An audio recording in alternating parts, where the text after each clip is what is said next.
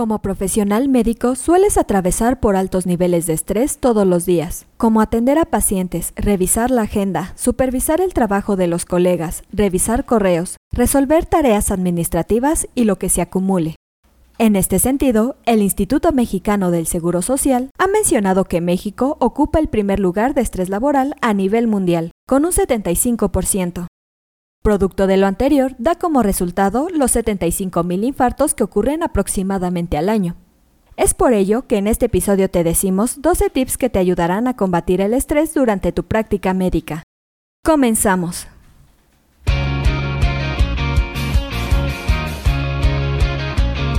Esto es Asistencia Médico Legal, su empresa de responsabilidad profesional médica, en la cual te damos tips y consejos que te ayudarán a destacarte en el sector salud y evitar cualquier contratiempo con tus pacientes durante el desarrollo de tu profesión.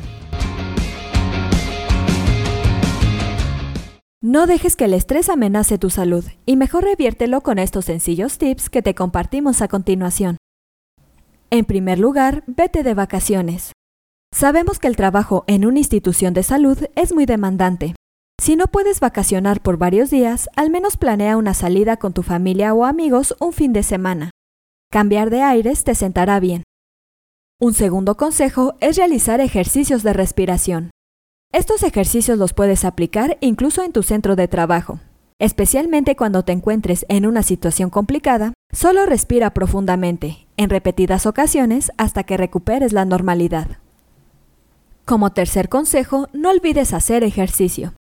Si tu mente se encuentra bastante confundida a causa del estrés, el ejercicio físico regular ayuda a refrescar las ideas gracias a la producción de cortisol y endorfinas. Un cuarto consejo es buscar la posibilidad de relajarte con un masaje. En tus días libres acude a un spa y pide que te den un masaje relajante. Puedes intentar con aromaterapia para estabilizar tu estado de ánimo. Como quinto consejo, deberás ordenar tus tareas del día.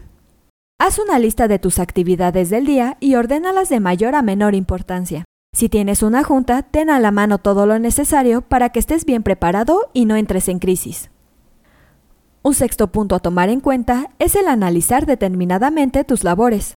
Piensa muy bien en lo que debes hacer y cómo lo debes hacer para evitar errores. Esto te ayudará a ser más eficiente en tu trabajo. Como séptimo consejo es el consumir alimentos antiestrés. Algunos alimentos que pueden ayudar a eliminar o reducir los niveles de estrés son la avena, pasta integral, pescado azul, té negro, aguacate y leche. Como octavo consejo, no olvides acudir a eventos sociales. Puede ser a un concierto, ir al teatro o al cine, siempre y cuando sea de tu agrado. Un noveno punto a considerar es el colocar plantas. Si te es posible, coloca algunas plantas en tu consultorio, pues te ayudará a reducir el estrés y a sentirte más relajado.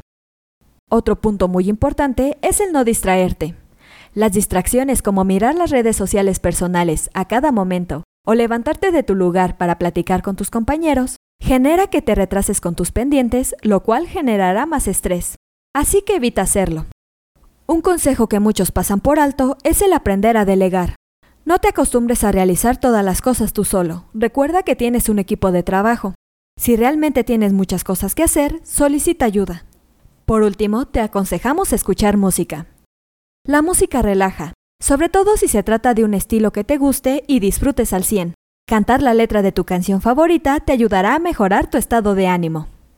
Siguiendo estos sencillos consejos, ten por seguro que tus niveles de estrés bajarán y tu estilo de vida mejorará.